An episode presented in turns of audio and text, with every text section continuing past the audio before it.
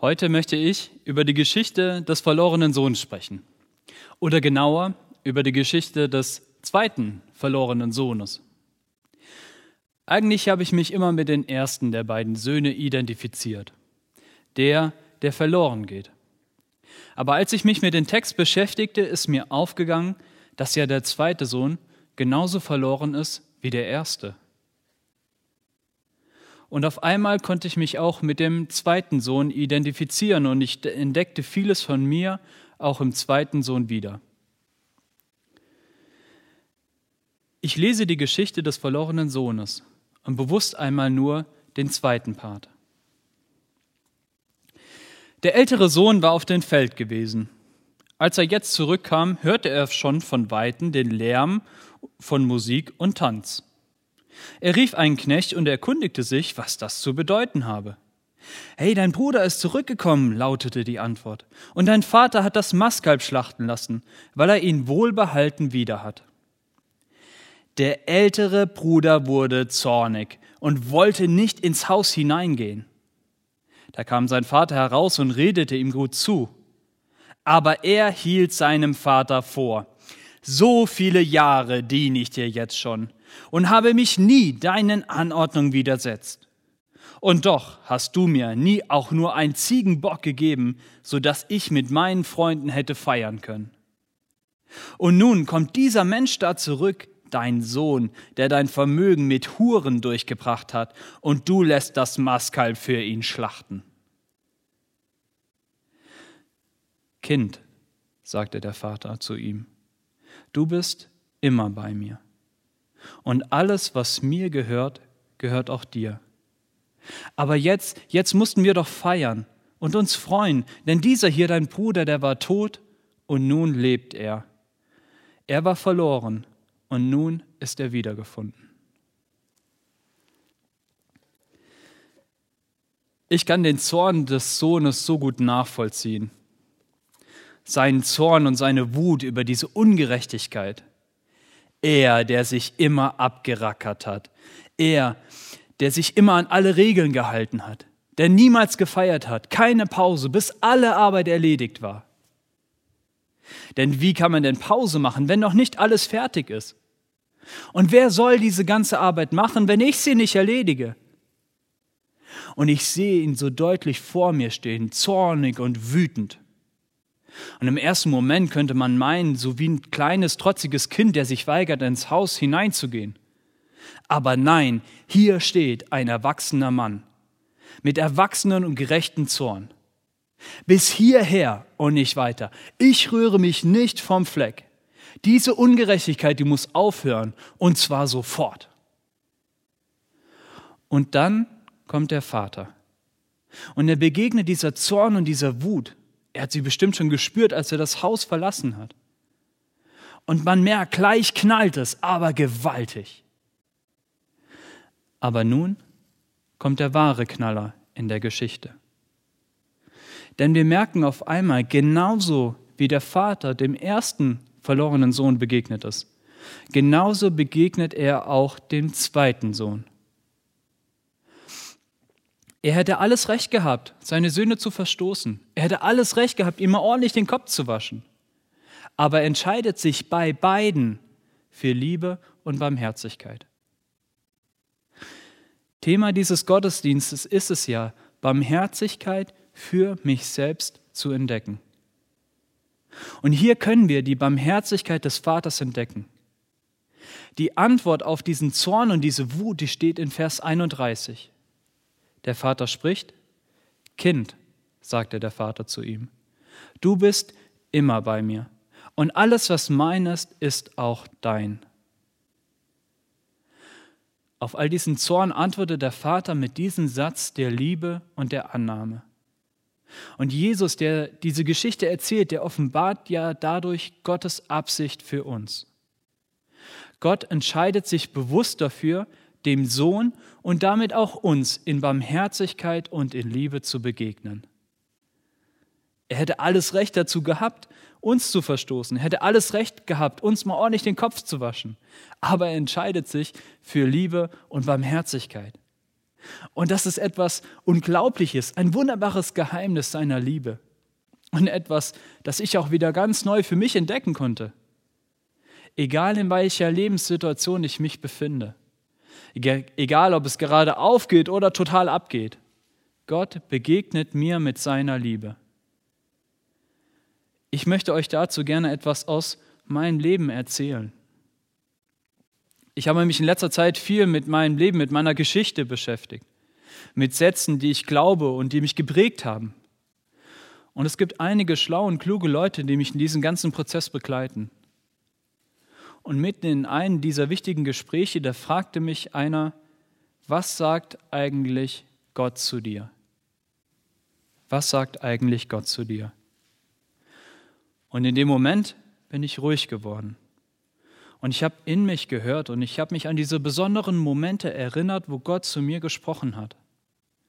Und wisst ihr, was er zu mir in diesen Momenten sagte? Oh, sag mal, Bernhard, wie oft sollen wir das noch durchkauen? Wann hast du es endlich begriffen? Schon wieder die gleichen Fragen. Begreifst du es auch nie? Haben wir nicht schon hundertmal darüber gesprochen? Es nervt. Ständig die gleichen Fragen, das gleiche Versagen. Hey Bernhard, du bekommst dein Leben und deine Gefühle auch nie in den Griff. Willst du nicht mal jemand anderen damit langweilen? Du nervst mich. Das hat er natürlich nicht gesagt. Aber wenn du dich vielleicht in einen dieser Sätze wiedergefunden hast, wenn du vielleicht bewusst oder unbewusst davon ausgehst oder befürchtest, dass Gott auch zu dir so etwas sagen könnte, dann lade ich dich ein, diese Sätze aus deinem Leben zu streichen. Denn das ist nicht die Stimme Gottes. Das können Antreiber in uns sein, das können schlechte Erfahrungen sein, das können Dinge aus unserer Geschichte sein, aber das ist nicht die Stimme Gottes, die zu uns spricht. Hier haben wir es schwarz auf weiß in dieser zentralen Geschichte der Bibel. Gott entscheidet sich bewusst dafür, uns mit Liebe und Barmherzigkeit zu begegnen. Wisst ihr, was Gott wirklich zu mir sagte? In diesen stillen und doch so wichtigen Momenten. Ich liebe dich. Ich liebe dich. Du bist geliebt und angenommen.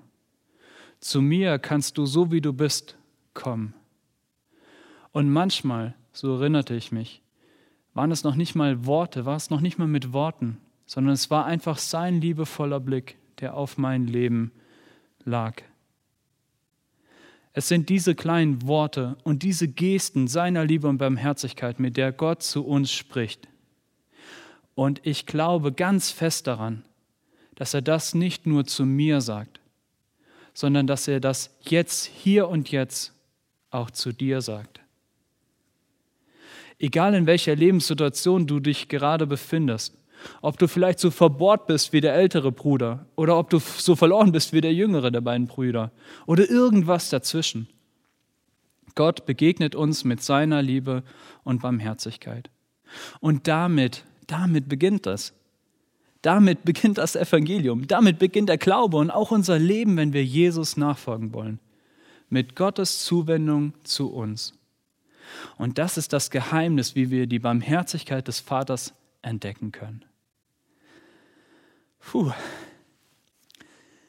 Also ich bin immer wieder begeistert von Gottes Liebe. Ich bin wirklich immer wieder davon begeistert, wie er sich den Glauben so genial ausgedacht hat. Und ich freue mich jedes Mal wie ein Honigkuchenpferd, wenn ich mal wieder auf die Spur seiner genialen Liebe zu uns gestoßen bin.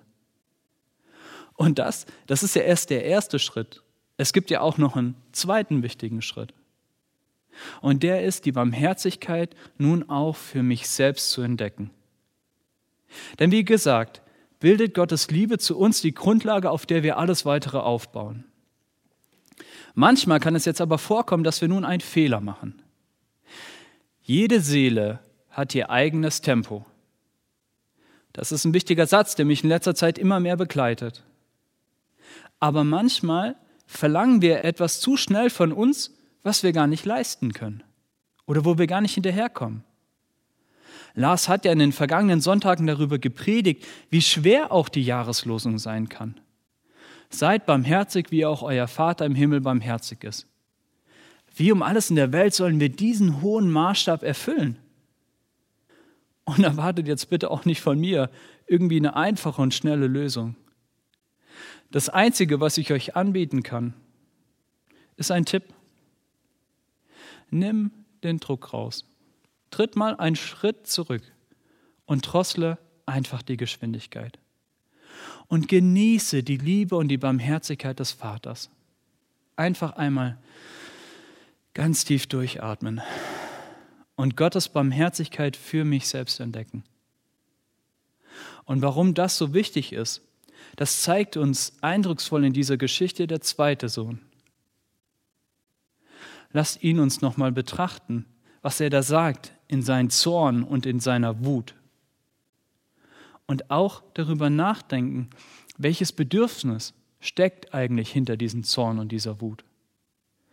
Aber lasst uns beginnen mit einer ganz, ganz wichtigen Frage. Darf er das? Darf er das? Darf er so zornig sein? Darf er eigentlich so schlecht über seinen Bruder reden? Das ist eine ganz, ganz spannende Frage, gerade wenn wir sie auf unser Leben übertragen. Erlaubst du es dir, so zornig zu sein und so wütend zu sein wie der zweite Sohn in der Geschichte? Wenn wir unseren Zorn und unseren Wut immer nur runterschlucken und ihn immer nur deckeln, dann kann es passieren, dass er an den ganz falschen Stellen auf einmal herausbricht. Und es kann auch passieren, dass wir uns dadurch selber isolieren. Von uns selbst, von unseren Gefühlen und auch von dem, was Gott uns sagen und zeigen möchte. Dadurch, dass der Sohn so wütend ist und seine Gefühle endlich einmal rauslässt, zeigt er sich selbst. Und der Vater kann ihn ehrlich begegnen. Ich erzähle euch das nicht, weil ich euch jetzt etwas vorschreiben möchte oder weil ich jetzt in dein Leben irgendwie reinsprechen möchte, sondern es soll ein Angebot sein. Denn Barmherzigkeit gegenüber sich selber zu entdecken hat ganz viel damit zu tun, dass wir ehrlich vor uns selbst sind und auch vor Gott. Und unsere Gefühle und unsere Gedanken, auch Zorn und Wut, gehören zu uns. Sie einfach immer nur zu deckeln oder einfach nicht zuzulassen und so runterzudrücken, das kann in die Isolation führen. Und das sehen wir super deutlich am zweiten Sohn in der Geschichte. Er lebte ja im Haus des Vaters. Er hätte alles haben können. Er hätte glücklich sein können. Aber er sondert sich ab und er isoliert sich. Und jetzt ist die Frage, wie kam es dazu? Zusammengefasst wirft der Sohn dem Vater drei Dinge vor. Er sagt zu ihm, so viele Jahre habe ich mich abgerackert. Ich habe mich an alle deine Regeln gehalten und ich habe nie mit meinen Freunden gefeiert. Und nun, nachdem ich das alles geleistet habe, kommt dieser Lump zurück und du feierst ein Fest für ihn. Hast du den denn lieber als mich? Bedeutet dir denn meine ganze Arbeit nichts? Ich war dir treu, er war untreu. Ihm zeigst du deine Liebe und mir die kalte Schulter. Wir wissen schon, wie der Vater auf diesen Vorwurf reagiert hat. Er überwindet sie mit seiner Liebe und mit seiner Barmherzigkeit. Und dadurch wird das falsche Denken des Bruders aufgedeckt. Er dachte, er müsse sich die Liebe des Vaters durch harte Arbeit verdienen. Da bestand sie ihm die ganze Zeit schon zu, er hätte sie nur ergreifen müssen. Und ich möchte ehrlich sein, obwohl ich das weiß, erkenne ich mich doch oft im zweiten Sohn wieder. So oft habe ich die gleichen Muster in meinem Leben wie er. Und denke, ich müsste erst etwas leisten, um anerkannt und angenommen zu sein. Lass uns einmal auf die Spur gehen, welche Muster das sein können. Und um das aufzuzeigen, habe ich aus den drei Vorwürfen des Bruders einmal drei Fragen für uns formuliert.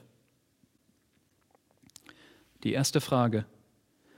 Warum rackern wir uns eigentlich immer so ab?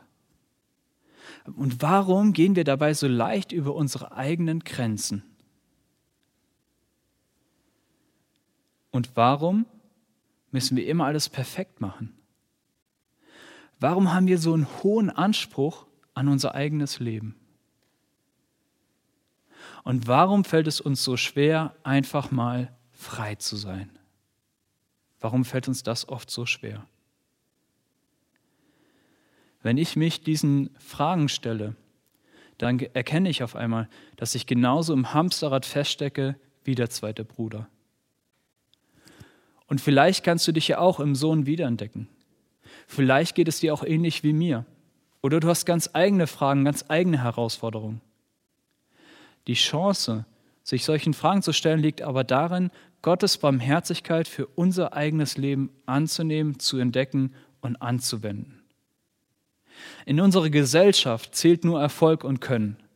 Da ist kein Raum für Schwäche, da ist kein Raum, die eigenen Grenzen zu entdecken und zuzulassen. Aber Gott geht einen anderen Weg. Seine Liebe und Barmherzigkeit ist die Grundlage.